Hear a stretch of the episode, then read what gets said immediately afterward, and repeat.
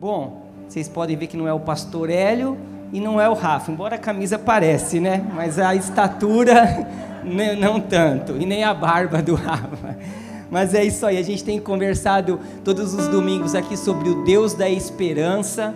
E hoje nós vamos encerrar essa série. Amém? Você recebeu muita coisa ao longo de cada domingo. É, a Poli, dois domingos atrás, falou sobre sermos ricos de esperança. O Rafa falou sobre Cristo em nós, domingo passado.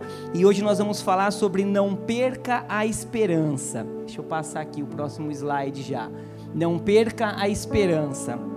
E é, essa não sei se tem falado tanto com você, mas comigo, cada ministração que eu estou vindo aqui no domingo tem mudado a minha vida. E eu quero que ao longo de tudo que você recebeu, sabe, essa palavra aqui seja para complementar tudo aquilo que você recebeu aos longos desses domingos. Que o teu coração possa ter sido, sabe, criado dentro dele um fundamento mesmo. Que cada semente que caiu hoje possa, né, gerar e frutificar e você sair daqui para nunca mais perder a esperança em nenhuma área da tua vida. Amém? E o apóstolo Paulo, ele fala no, no livro de, na, na carta de Coríntios, ele fala sobre três pilares três pilares que são fundamentais para a nossa vida cristã, para que a gente caminhe para uma vida cristã vitoriosa. São três pilares que nós precisamos viver de forma ardente, porque eles são, eles se unem ao mesmo tempo, eles são individuais, mas ao mesmo tempo eles se unem. E para nossa caminhada com Deus, para nossa vida em família, nossa vida sobre o nosso chamado, para as nossas escolhas, nós precisamos estar firmados nesses três pilares. E eu queria que você abrisse a sua Bíblia aí para a gente começar em 1 Coríntios 13, 13. 1 Coríntios 13, 13.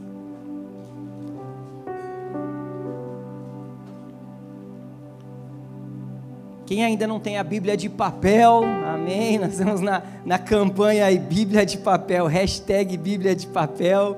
Né? A gente fala, ah, mas Luciano, você está voltando para trás, hoje é muito mais fácil, é muito mais fácil. Mas a Bíblia é maravilhosa para a gente anotar, eu uso a minha, eu risco, eu pinto, e é maravilhoso, amém? Para você poder meditar. E vamos lá, em 1 Coríntios 13, 13 diz assim: Agora, pois, permanecem a fé, a a esperança e o amor. Estes três, porém o maior deles é o amor. Vou ler de novo aqui. Agora, pois, permanecem a fé, a esperança e o amor. Esses três, porém o maior deles é o amor. O apóstolo Paulo ele deixa bem claro aqui de que tudo que nós vivemos, de tudo que nós fazemos, de tudo que nós realizamos, irão permanecer essas três realidades, que é a fé, que é a esperança e é o amor. E como nós estamos falando de esperança em específico, eu entendo que esperança, ela vem de confiança. Esperança vem do que? De eu confiar, de eu dar um voto de confiança a respeito de algo, a respeito de uma situação. E quem sabe você chegou aqui hoje, quem sabe você está me assistindo e você fala assim, Luciano, legal, mas eu estou vivendo um dia de cada vez. E é isso mesmo, é sobre isso. É sobre vivermos um dia de cada vez. A nossa caminhada com Deus é um dia de cada vez. Mas o problema é que muitos estão vivendo um dia de cada vez, mas debaixo de resquícios, debaixo de pequenas desconfianças na caminhada com Deus. E às vezes pode estar aqui sentado e falar assim: será que eu fiz a escolha certa? Será que eu estou fazendo o que é certo? Ah, será que eu, esse milagre na minha vida vai rolar? Será que esse milagre vai acontecer? Será que realmente Jesus quer me curar? Nós temos na Bíblia uma passagem que uma vez um, um leproso chegou para Jesus e falou: Mestre, se você quiser, você pode me curar. E Jesus orou para ele e falou: Eu quero, fique limpo. E às vezes nós estamos assim, nós sabemos, nós cremos que Jesus pode curar, nós cremos que Jesus pode mudar o nosso casamento, a nossa casa, a nossa família, mas nós falamos assim: será que Ele quer? Será que para mim Ele quer? E às vezes nós estamos debaixo desses resquícios. Será que Ele vai restaurar meu casamento? Será que Ele está vendo que meu filho se perdeu lá no mundo e eu não sei o que fazer? E queridos, a esperança, ela não tem como fluir em nós se nós não tivermos a total confiança em Deus. Se não tiver uma total confiança em Deus, a esperança não vai fluir. A esperança não vai se manifestar na tua casa, no teu casamento, na tua família. se você não continuar confiando, se você não pegar tudo que você recebeu ao longo desses dias e confiar, se não houver em nós uma confiança para saber que o que Deus começou, Ele é fiel para cumprir, nós não vamos avançar. E é isso que diz nesse texto de Filipenses. Passa aí, Léo. Ó, Filipenses 1:6, estou certo de que aquele que começou a boa obra em vocês há de completá-las até o dia de Cristo Jesus. Ele começou uma obra em nós e ele vai completar. Essa obra não foi eu que comecei, não foi o pastor Rafa, não foi Deus, ele começou e ele vai completar. E talvez você está aí agora pensando assim: nossa, eu já passei por tantas decepções, já passei por tantas frustrações. Luciano, se eu passar para te contar as minhas histórias, minhas lutas parecem intermináveis. Mas hoje eu quero te encorajar, não perca a esperança, não perca a esperança, sabe? Se apegue nesses três pilares, na sua fé, na esperança e no amor de Jesus que flui de dentro de você. O amor de Jesus flui dentro de nós, habita em nós um espírito, um espírito maior do que aquele que está no mundo. Então nós precisamos nos levantar para avançar. Amém? E outra coisa, quando nós falamos de esperança, nós também falamos de expectativa expectativa. Eu tenho expectativa, nós precisamos ter expectativa. Eu preciso ter expectativa que o meu casamento é abençoado, que o meu casamento é maravilhoso. Eu preciso ter expectativa que meus filhos serão uma bênção, que serão usados pelo Senhor, que serão cheios do Espírito Santo. Eu preciso ter expectativa que meus filhos serão até mais crentes do que eu, aleluia. Vão começar antes, fazer a obra até mesmo do que antes eu ou você já começou.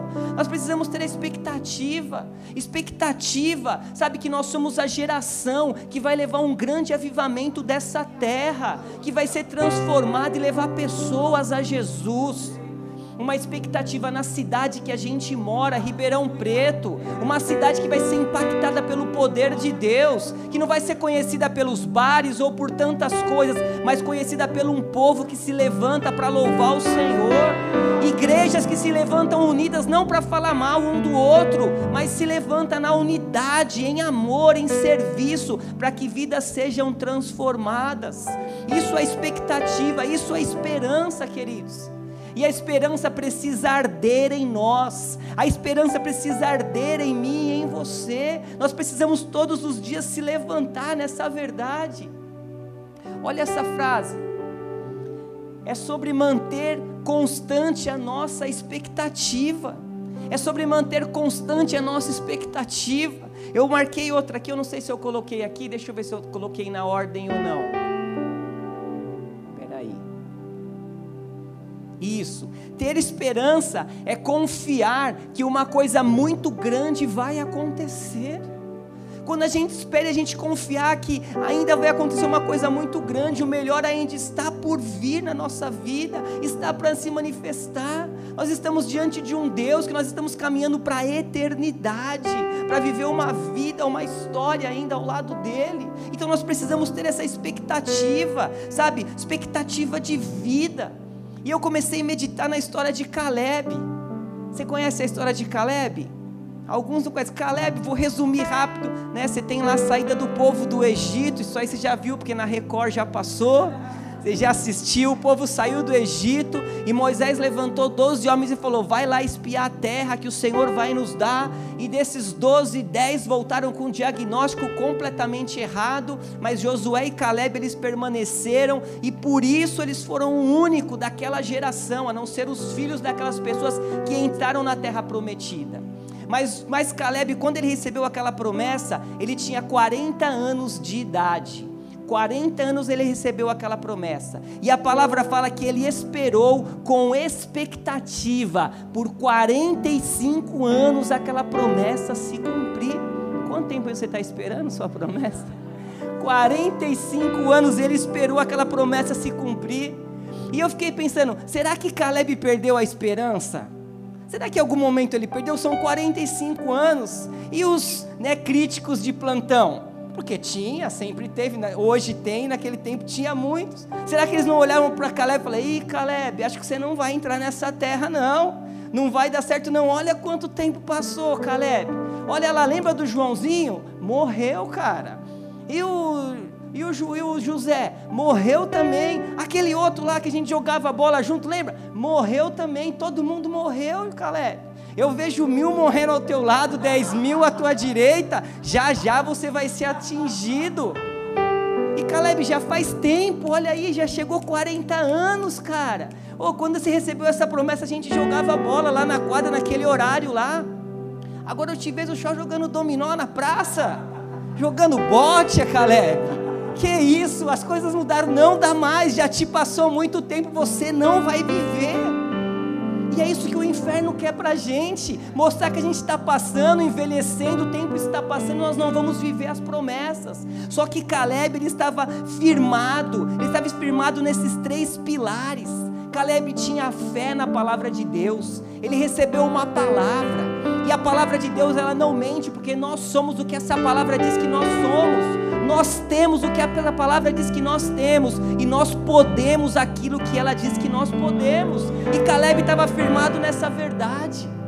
E Caleb também tinha esperança. Ele tinha esperança porque ele sabia que Deus não era homem para mentir porque Deus tinha uma promessa, e Números fala isso claramente para a gente, Números 23, 19, diz lá, ó, Deus não é homem para que minta, e nem filho do homem para que mude de ideia. Eu posso te prometer algo e não cumprir. Eu posso te chamar para algum lugar para jantar em casa, fazer um cardápio, chegar lá mudar. Mas Deus não, Ele não mente, Ele não muda de ideia. Será que tendo Ele prometido não o fará? Ou tendo falado não o cumprirá? Meu Deus cumpre tudo aquilo que ele prometeu. E Caleb sabia muito bem disso, porque ele tinha esperança. Não era em homens, mas era num Deus todo-poderoso. Aleluia. E Caleb também sabia sobre o amor de Deus, sobre a graça de Deus. Ele sabia o quanto que ele era amado por Deus, ele sabia que Deus jamais iria deixar de cumprir uma promessa. E aí você sabe o final dessa história? Vamos ler junto. Abre aí a Bíblia para a gente ler junto. Olha o final da história. Abre aí, Josué 14, 6. Eu falei para abrir, não falei? Josué 14, 6. Aleluia. Depois você lê total, volta para trás, lê tudo, volta lá em números. É demais. Josué 14, 6. Quem tem 40 anos aqui? Não. Não, 40 só. Eu só estou levantando a mão para te ajudar. Quem, 40, 45. Ah, amém. Tirando os mais novos, os mais velhos e os mentirosos, tem bastante gente. Mas abre aí, ó, no versículo 6. Diz assim: Os filhos de Judá chegaram a Josué em Gilgal e Caleb, filho de Jefoné, o quenezeu, lhe disse: Você sabe o que o Senhor falou a Moisés, homem de Deus em Cades Barneia, a respeito de mim e de você. No 7, eu tinha 40 anos, quando Moisés, servo do Senhor, me enviou de Cades Barneia para espiar a terra. Eu lhe relatei o que estava no meu coração. Os meus irmãos que tinham ido comigo amedrontaram o povo, mas eu perseverei em seguir o Senhor meu Deus. Uau! Ele perseverou em seguir. O 9: Então Moisés naquele dia jurou, dizendo: Certamente a terra em que você pôs os pés será sua e de seus filhos, em herança perpétua, pois você perseverou em seguir o Senhor, o meu Deus. 10: E agora, eis que o Senhor me conservou em vida, como prometeu, olha aí.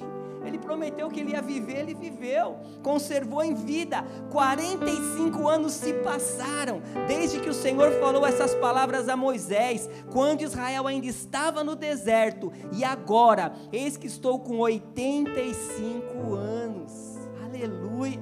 E olha o versículo 11. Olha isso. Estou tão forte hoje como no dia em que Moisés me enviou. A força que eu tinha naquele dia eu ainda tenho agora, tanto para combater na guerra, como para fazer o que for necessário. Aleluia! Era um mix de fé, de esperança, de expectativa, de perseverança. O tempo não deixou morrer, o tempo não deixou a esperança dele morrer. E o que eu quero te dizer essa noite, não deixa o tempo matar a tua esperança. Aleluia! Quem sabe você tem aqui 40, 50, 60, 70, 80 aí, se renova. Olha para essa história e se renova, aumenta a sua expectativa. Caleb demorou 45 anos e falou: Isso ainda estou mais forte agora do que eu era. Eu faria tudo de novo porque eu creio em uma promessa. Então aumente a sua expectativa. Se levanta porque você vai viver os sonhos que o Senhor tem para você. Aleluia! Força em nome de Jesus. Aleluia. Seu Oswaldo, nós ainda vamos lá no Chile junto ainda passear. Em nome de Jesus, aleluia. É isso aí, recebe. Estamos começando o ano de 2022. Nós estamos começando, nós temos mais 10 meses pela frente. Se a gente não tiver esperança em Deus, o que, que nós vamos fazer? Como nós vamos continuar? Se a gente não colocar a nossa esperança em Deus, não tem jeito. Em quem nós vamos colocar a nossa esperança? Sabe, olha essa frase. O caos desse mundo não pode mudar os planos que Deus tem para a tua vida. As notícias desse mundo não mudam aquilo que Deus tem para a tua vida. Cada vez que você usa ou escuta o seu rádio ou a notícia que você recebe de um diagnóstico, qual que seja, não é a tua verdade. Nós temos visto aí essa guerra muito triste, muito. A gente vê pessoas inocentes morrendo, a gente fica muito chateado, muito preocupado. E aí já vem aquela notícia, ah, a suposta crise mundial vai aumentar isso, aumentar aquilo, aquilo outro, sabe? Mas tudo isso não pode ser a nossa verdade, porque nós não estamos na mão de homens. Eu e você, nós não estamos na mão de homens, nós estamos na mão de um Deus todo-poderoso que sabe os planos que tem para gente. Jeremias 29, 11: Sou eu que sei os planos que eu tenho para você é plano de prosperar, plano de dar um futuro. Nós estamos na mão de um Deus Todo-Poderoso. Um Deus que te criou por um propósito eterno. Um propósito eterno. Um Deus que te, te criou com um projeto. Que Ele te ama. Tudo que você precisa, Ele já deu para você lá naquela cruz do Calvário. Ele deu a vida dele, é o que, é o que mais importa.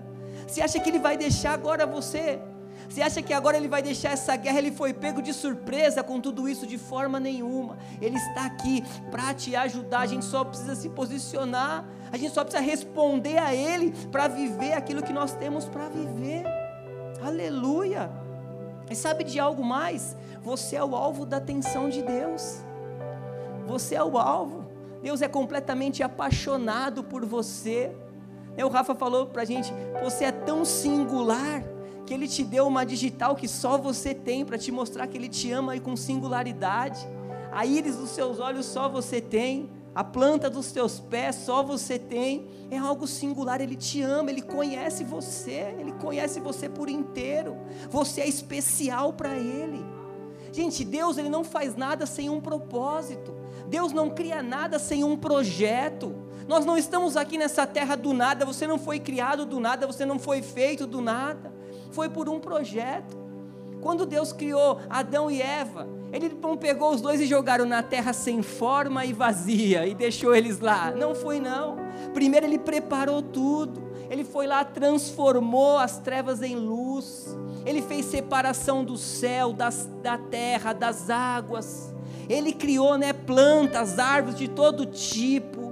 Ele fez o sol, a lua, ele criou os animais, e depois no sexto dia ele criou o homem, e ele descansou. E quando Adão e Eva foi gerado, tinha um verdadeiro resort para eles desfrutarem, tinha tudo do melhor que eles precisaram, e assim é para mim e para você. Deus tem o melhor para a minha vida e para a tua vida. Então se levanta, coloca a tua esperança nele, ouve a voz dele, seja dirigido pelo Espírito Santo, que você vai viver todas essas promessas promessas. Aleluia! Não perca a sua esperança. Amém? Vocês estão comigo? Aleluia! E queridos, esperança, a esperança, ela é completamente conectada com a fé. A esperança ela se conecta com a fé. Olha o que diz Hebreus 11, 1. Ora, a fé é a certeza de coisas que se esperam e a convicção de fatos que não se veem. Seja a fé, ela é a certeza e a convicção daquilo que eu não vejo, mas daquilo que eu creio, daquilo que eu espero e daquilo que eu creio. E nós precisamos estar motivados nessa verdade. Fé é sobre manter a minha certeza. E fé não é sobre quantidade, não é sobre tamanho, mas fé simplesmente é uma questão de duração. A tua fé é uma questão de duração, e isso você vai aprender na escola Atos. Se você fizer a escola Atos, você vai aprender sobre isso.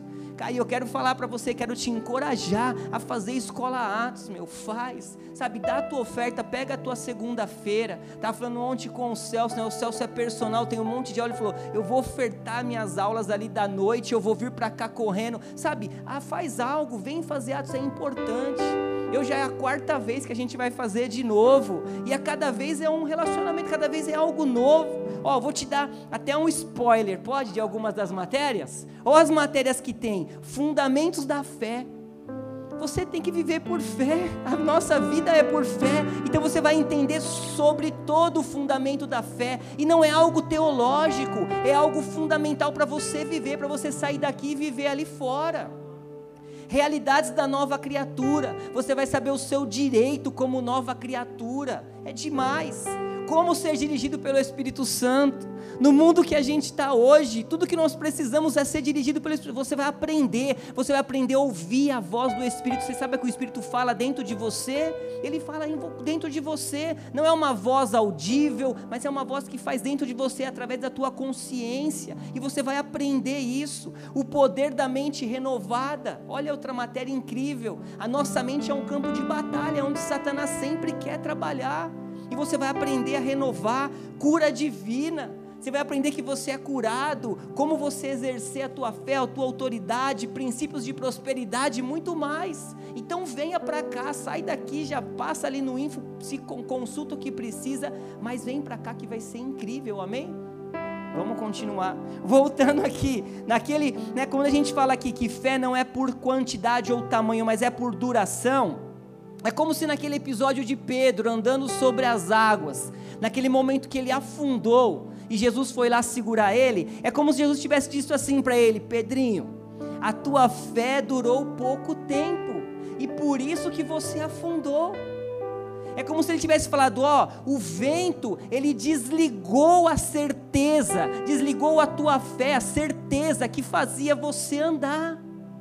A hora que veio a circunstância, desligou aquilo que fazia você chegar até o teu propósito. E é isso que acontece na nossa vida. Os problemas, as situações querem desligar a nossa certeza, querem desligar a nossa fé. Você ouve essa palavra aqui, você sai daqui queimando, só que a hora que você chega amanhã, os problemas vêm para desligar a certeza da palavra que você recebeu. Mas nós não vamos viver debaixo de palavras contrárias. Nós estamos debaixo de uma fé, de uma crença num Deus Todo-Poderoso. Amém?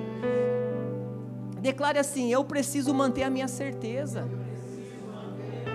Nós precisamos manter a nossa certeza.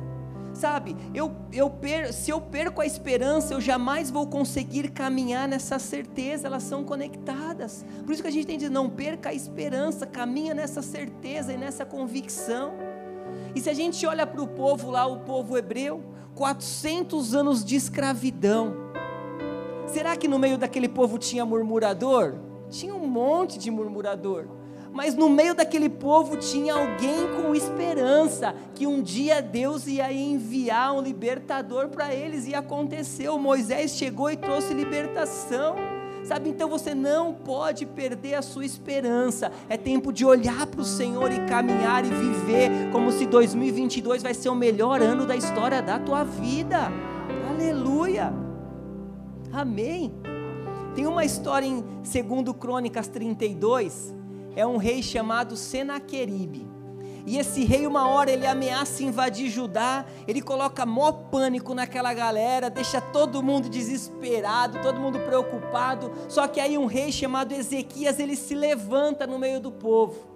E aí ele dá essa declaração aqui, ó. Vamos ler aqui junto na tela. Segundo Crônicas 32, 7. Olha o que ele diz: Sejam fortes e corajosos, não tenham medo, nem se assustem por causa do rei da Síria, nem por causa de toda a multidão que está com ele. Olha lá, ó, porque conosco está alguém que é maior do que o que está com ele. Aleluia! Maior é o que está em nós do que aquele que está no mundo, muito maior. E olha aqui esse 8 com ele está o braço da carne, mas conosco está o Senhor, o nosso Deus para nos ajudar e para guerrear as nossas guerras.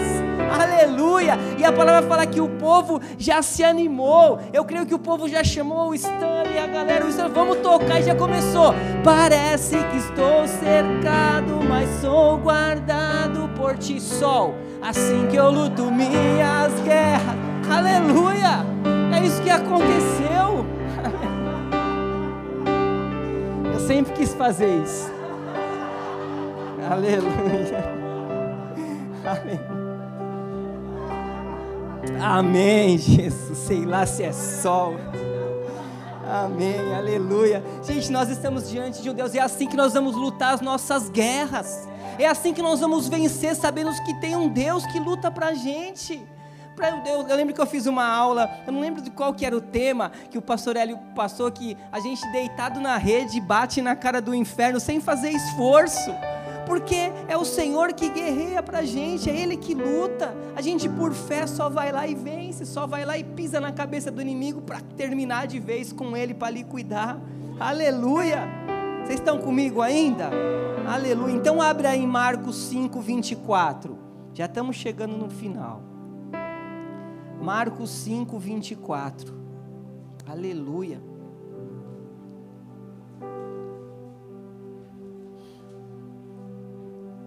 Marcos 5, 24. Vamos lá? Diz assim o versículo 24: Jesus foi com ele. Uma grande multidão seguia Jesus, apertando de todos os lados. Estava ali certa mulher que havia 12 anos, repete aí, 12 anos, vinha sofrendo de uma hemorragia ela havia padecido muito nas mãos de vários médicos e gastado tudo o que tinha, sem contudo melhorar de saúde. Pelo, pelo contrário, piorava cada vez mais. Então, essa mulher gastou todo o dinheiro, passou em todos os hospitais possíveis, não tinha jeito, só perdeu dinheiro. 27. Tendo ouvido a fama de Jesus, aleluia a mulher chegou por trás, no meio da multidão, e tocou na capa dele, porque dizia: Se eu apenas tocar na roupa dele, ficarei curada. E logo, né, no mesmo instante, a hemorragia estancou e ela sentiu no corpo que estava curada daquele mal. 30. E Jesus, reconhecendo imediatamente que dele havia saído o poder, virando-se no meio da multidão, perguntou: Quem tocou na minha roupa?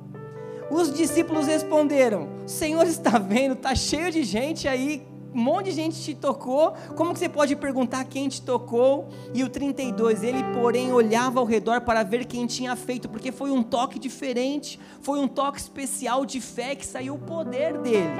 E o 33, então a mulher amedrontada e trêmula, ciente do que lhe havia acontecido, veio, prostrou-se diante de Jesus e declarou-lhe toda a verdade. Então Jesus lhe disse: Filha, a sua fé salvou você, vá em paz e fique livre desse mal. Aleluia. Gente, 12 anos. Há 12 anos essa mulher estava num cenário de derrota. 12 anos de sofrimento, 12 anos excluída da sociedade, porque na lei de Moisés a mulher quando ela estava no período menstrual, ela era considerada impura não podia estar no meio das pessoas. E aquela mulher há 12 anos, sem um relacionamento, sem uma família, sem nada. 12 anos. Para para lembrar aí, há 12 anos atrás da sua vida, quanta coisa. 12 anos atrás, a idade da Bela. Olha quanta coisa que aconteceu. Agora pega, imagine daqui para frente, de hoje para 12 anos você só perder. Misericórdia. 12 anos perdendo sangue, 12 anos perdendo dinheiro, 12 anos perdendo relacionamentos, 12 anos perdendo, perdendo, perdendo, um cenário de pura derrota. Mas um dia, né, num determinado dia, essa mulher ela recebe uma gota de esperança. Quem sabe você chegou aqui hoje sem esperança para caminhar sobre algo, e a hora que você entrou aqui, que esse culto começou, você recebeu uma gota de esperança, e essa gota vai ser o suficiente para você sair daqui transbordando de esperança. E aquela mulher, ela ouve falar de Jesus. Eu acho legal que fala, ouviu a fama de Jesus. Eu acho que alguém pegou um WhatsApp e mandou para ela, Lucy Creide, Jesus está em Ribeirão. Ela falou, uau! Ou não sei se alguém no, no Face marcou hashtag partiu, ou fez uma live lá, tô aqui, Jesus aqui, galera, tô aqui, Inácio Luiz Pinto 570, Jesus está aqui. Eu não sei como foi, mas ela recebeu uma gota de esperança. E naquele momento, sabe, brotou nela uma expectativa. Naquele momento, sabe, uma esperança tão grande tomou conta dela que lá na frente iria se conectar com a fé. Eu creio que naquele momento ela já começou a gerar um milagre dentro dela. E é o que você precisamos fazer. Cada vez que você recebe uma palavra que sai daqui, você precisa começar a gerar o teu milagre, gerar dentro de você aquilo que você quer viver. E eu creio que aquela mulher ela começou a gerar dentro dela. E queridos, o pastor Rafa, quando ele fez essa série, o Senhor colocou no coração dele algo para te encorajar algo para você não perder a esperança, não perder a esperança pelos seus filhos, não perder a esperança pelo teu casamento, não perder a esperança pela tua vida profissional, pela empresa, pode ser lá como que ela esteja passando, não perder a esperança no propósito que Deus te deu, no teu chamado. Quem sabe você tem um chamado e ouviu pessoas falarem a respeito de você e você parou o seu chamado por pessoas, é tempo de você levantar e de não perder a esperança.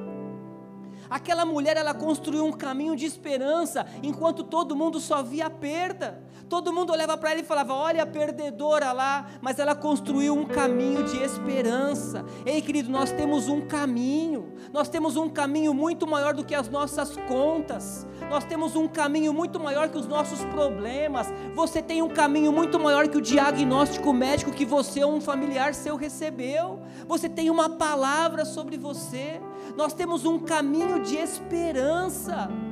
E antes disso se manifestar, eu espero, porque eu já trilho esse caminho.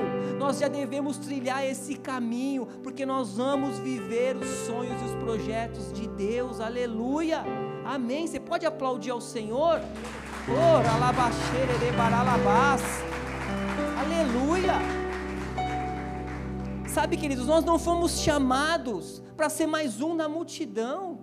Eu e você não fomos chamados para sermos espectadores. Sabe, você olha para aquele povo, quantas pessoas não tocaram em Jesus naquele dia, naquela ocasião e não foram curadas? Quantas pessoas não ouviram sermãos de Jesus e não viveram milagre, não, não, não aconteceu nada, meses ouvindo sobre Jesus e continuaram do mesmo jeito, porque a caminhada com Ele não é só ouvir. Se o nosso coração não for uma terra fértil, não adianta nada. Se a gente não vir para cá com o nosso coração aberto, a palavra que recebe bate como aquela semente que cai no meio do caminho. O nosso coração tem que ser fértil. Se o nosso coração não estiver cheio de esperança, não vai adiantar. Se nós não cremos naquilo que a gente ouve, também não adianta. E se a gente não tomar atitudes baseadas naquilo que a gente ouviu e creu, também não resolve nada. Aquela mulher ouviu sobre Jesus, brotou a esperança, ela creu no milagre e teve a atitude de tocar nele e ser curada. E é isso que Deus tem para gente, sabe? Não seja mais um na multidão. Sabe, não se acostume com a palavra que sai daqui dessa plataforma. Não se acostume com a palavra que você ouve. Essa palavra que sai daqui é vida, é uma palavra de fé para te encorajar. Às vezes a gente se acostuma com a palavra e acha que é mais um dia, mais normal que vai falar sobre fé, vai falar sobre. Não, cada palavra que sai daqui é um algo novo para você crescer e viver uma vida cristã vitoriosa. Sabe, não se acostume com a igreja. Ah, domingo é o dia do Senhor, eu vou para a igreja. Não é isso. Não adianta nós irmos simplesmente para a igreja. Nós somos a igreja, nós temos que estar aqui sedentos para ouvir a palavra e receber. Não é, ah, vai lá tocar, vai começar a seis e meia, oito horas termina, três músicas, louvor, ceia, não é isso. Não nos podemos nos acostumar. Temos que vir aqui com um coração fervendo para a gente caminhar e chegar no propósito que Ele tem para a gente. Aleluia, aleluia. Para a gente finalizar, a esperança caminha com a intencionalidade. Aleluia. Sabe, nós precisamos ser intencional. Ser intencional. Esse ano eu estou caminhando para ser o melhor ano da história da minha vida. Sabe, esse ano eu vou ler mais a Bíblia. Esse ano eu vou orar mais. Esse ano eu vou me dedicar mais. Esse ano eu vou ajudar pessoas a conhecer Jesus. Que esse é o nosso trabalho. O Evangelho é sobre isso, levar pessoas atrás de Jesus. Ah, esse ano eu vou servir na igreja. Aleluia ano da gente servir, tem tanta coisa para a gente fazer. Olha aqui, às vezes você é um músico e você está sentado aí, a gente né, precisando de músicos aqui. Vem para cá, o Rafa, a Denise, marca uma audição, vem fazer um teste. Eles vão colocar as cadeiras aqui, se você for bem, eles vão virar para você. Vem para cá, sabe? Tem tanta coisa para servir lá na frente, no somar, tantas coisas lá em cima no Kids, na mídia, vocês estão quase pulando lá, a mídia ali, ajudar na câmera, em tudo que precisa ali, queridos, e você vai aprender, é tempo da gente servir. Eu tenho, eu, esses dias, esse tempo atrás me aconteceu algo, tem um dos nossos queridos que serve aqui, que ele é diretor na empresa dele. E esses dias eu cheguei aqui, ele estava varrendo a rua.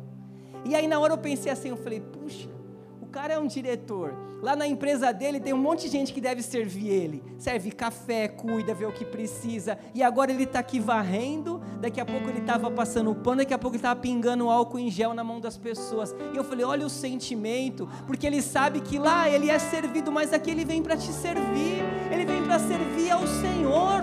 Aleluia. É sobre isso, querido. Aleluia. É sobre servir ao Senhor. Então se levanta. Deixa passar, não. Sai daqui, passa na infodireção, dá seu nome lá, vai ter muita coisa para a gente fazer. Esse ano é ano da gente conhecer mais Jesus. Então não seja intencional e não perca a esperança. Aleluia. O louvor pode subir que eu quero concluir aqui. Sabe o que eu acho o máximo nesse texto? É que Jesus ele disse assim aos discípulos: Alguém me tocou e eu fico imaginando Jesus procurando no meio daquela galera quem tinha tocado ele. Porque foi um toque diferente. E aí eu percebi que quando ele olhou para aquela multidão e achou aquela mulher, ele quis dizer para ela assim: "Filha, a tua fé te salvou, né? Filha, você foi curada, agora me segue e cumpre o teu propósito". É como se ele tivesse falado para ela assim: "Filha, seja um instrumento meu, Filha, ajude pessoas. Você não ouviu falar da minha fama de alguém? Agora vai e fala para alguém o que aconteceu na tua vida. Eu creio que ele queria mostrar isso para ela. É como se ele dissesse assim: Filha, não se esconda no meio da multidão, mas mostre a minha glória e o meu poder através da sua vida e do seu testemunho de vida. Aleluia. Agora presta atenção aqui. Quantos de nós não recebemos de Deus um milagre, recebemos uma bênção, e a gente se esconde atrás da multidão, e a gente fica legal, não ajuda ninguém, não passa para nada, não quer saber de nada. Às vezes você orou tanto para Deus abençoar a tua empresa, para Deus pro prosperar o teu negócio, e Deus prosperou a tua empresa, Deus prosperou o teu negócio, Deus te deu um milagre, o que você fez? Se escondeu na multidão. Ah, eu estou sem tempo agora. Igreja não dá mais, cara não rola. Malemar o domingo e olhe lá, porque está corrido, não dá tempo. A minha vida é corrida, agora eu sou um empresário. Não dá mais para fazer nada, eu tenho compromisso. E outra, final de semana eu preciso viver, poxa. Eu só tenho domingo, eu vou vir na igreja, eu preciso descansar, eu preciso viver. E a gente se esconde na multidão. E às vezes Deus te abençoou para você abençoar pessoas, para você ajudar pessoas. Às vezes você orou tanto para passar naquele curso, naquele concurso, naquela faculdade, naquele banco, sei lá onde foi, e Jesus te deu um milagre, e você fez o que? Se escondeu atrás da multidão, se escondeu atrás da multidão. Agora eu preciso estudar, Vamos servir? Não dá, filho, não tenho tempo nem para mim. Eu preciso estudar, eu preciso crescer. Tem outro cargo que eu almejo e eu vou avançar. É bênção, nós vamos crescer, o Senhor vai nos abençoar. Mas será que Ele não te abençoou lá por um propósito de você fazer algo para Ele? Ah, e o chamado? Chamado, nem sei mais o que, que é isso, só se for aquele filme lá. Porque a gente se esquece, ei, Jesus não quer espectadores. Jesus ele conta com a gente na obra que ele tem.